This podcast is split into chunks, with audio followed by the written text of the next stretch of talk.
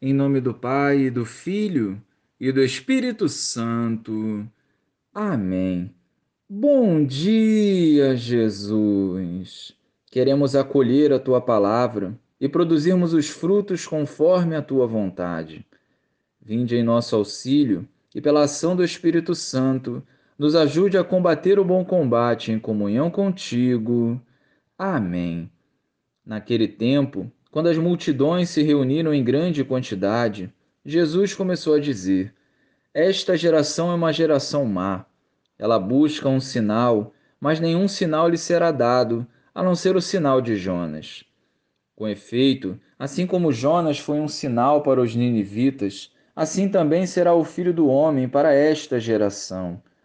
No dia do julgamento, a rainha do sul se levantará juntamente com os homens desta geração e os condenará, porque ela veio de uma terra distante para ouvir a sabedoria de Salomão, e aqui está quem é maior do que Salomão.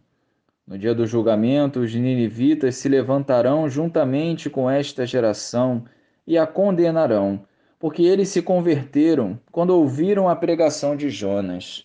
E aqui está quem é maior do que Jonas. Louvado seja o nosso Senhor Jesus Cristo para sempre seja louvado. Como Jesus continua sendo rejeitado nos tempos atuais. Jesus é o próprio sinal. A nossa fé não precisa de sinais para ser alimentada e renovada.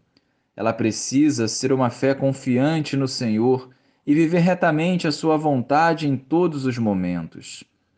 Como os ninivitas, devemos rezar e fazer penitência para que aconteça a conversão diária. Como a Rainha do Sul, não meçamos esforços para ouvir os ensinamentos do Senhor. É preciso caminhar na contramão da sociedade egoísta e vazia, que valoriza likes e seguidores e não dobra os joelhos para rezar. A autossuficiência e a falta de humildade impedem a muitos de acolher a boa nova e ter esse encontro transformador com Jesus. À medida que se acolhe às seduções do maligno, maior é a incredulidade do povo, que exige um sinal para confiar em Deus. Mas felizes são aqueles que creem, confiam e esperam em Deus, renunciando às tentações e investindo a vida em favor do reino dos céus.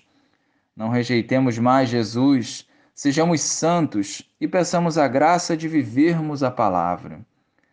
Glória ao Pai, ao Filho e ao Espírito Santo, como era no princípio, agora e sempre.